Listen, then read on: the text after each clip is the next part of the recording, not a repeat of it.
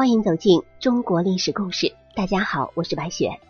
我们今天要带您一起走进的历史人物是杨秀清。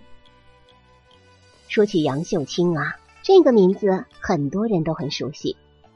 他是名副其实的太平天国的起义领袖。但凡是农民起义，他都有一个定式，什么呀？鸟尽弓藏，兔死狗烹。每一次都是轰轰烈烈的开始，刚有点小成就，便开始争地盘、搞内讧，最终开国功臣都被杀光，就像刘邦一样，容不下脏书韩信。中国历史上不乏农民起义内讧，但杀戮骇人听闻的，当属太平天国。当年洪秀全联合韦昌辉和秦日纲秘密杀死了杨秀清。场面可谓是残忍至极，可惜呀，韦昌辉却没有料到，螳螂捕蝉，黄雀在后，一场局中局即将上演。一八五六年九月一日午夜，北王韦昌辉率约三千广西老兵从江西战场秘密抵达南京。此时，秦日纲早已经带着精兵埋伏在天王府内。准备与韦昌辉会合之后杀掉杨秀清。本来这二人约好等石达开一起行动，但见了洪秀全的妹夫赖汉英和胡一晃之后，这两个人却决定不等他了，直接将自己的六千多精兵埋伏在东王府。这可不是一支普通的部队，他们都曾饱受杨秀清的羞辱，士气不是一般的高涨。当北王韦昌辉一声令下。他们蜂拥而至，杨秀清还没有来得及从紧急通道逃跑，便被一刀斩杀。之后便是一场血腥大屠杀。洪秀全曾有令只杀杨秀清一人即可，可是他们这个时候已然是杀红了眼。这些士兵只想着平日里的侵入，见人就杀，无分男女、官位老幼或者职业。军队大肆的搜刮杨府。不到几个时辰就洗劫一空，杨秀清的首级被割下来，挂在街心的一根木杆上。杨秀清已死，但这却给洪秀全造成了一个更大的麻烦：如何处理六千余名东王余党？这些人大部分都是从广西紫金山时就已跟随了，不但是元老级别的人物，更重要的是，他们已经遍布南京的大小官职。而且他们对洪秀全也一直非常的忠心，可是洪秀全却决定宁可错杀一万，不可放过一人。于是他与韦昌辉等人商量了一番，定下了有史以来自相残杀的最阴狠的毒计。第一计就是苦肉计，由洪秀全颁布诏书，怒斥韦昌辉等人对杨府上下赶尽杀绝的血腥行径。立即所拿北王韦昌辉和秦日纲，让他们跪在天王府宫门前，每人五百大杖。五百大杖啊，这算是顶级酷刑了，一直用来惩处叛徒。天王府的宫女们贴出一份两米多长的黄绸诏书，厉声宣读天王的旨意，吸引了很多东王余党凑前观看。这第一季上演成功了。紧接着就是第二季洪秀全的瓮中捉鳖，东王余党全都是受邀观看北王受刑，地点就设在天王府。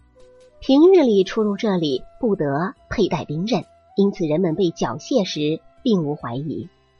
当文秦二人跪在天王府开始行刑的时候，东王余党蜂拥上前围观。人差不多时，大小院门一齐关闭，杖击。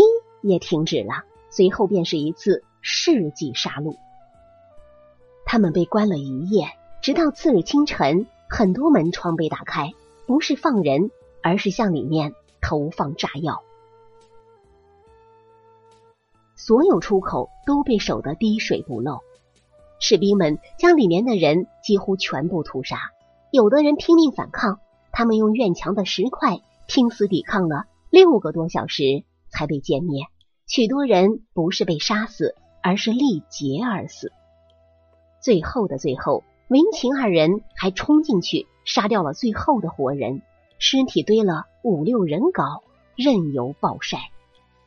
这还没完呢，在这之后，全城每家每户都要上报家庭成员，每人都领有一个木牌。如果发现是东王余党，就被押送到刑场砍头，就算妇女儿童都不能幸免。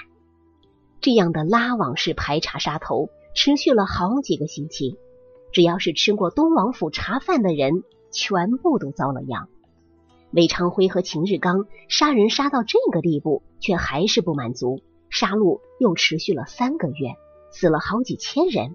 其中包括全部五百名东王府从前的宫女和女佣。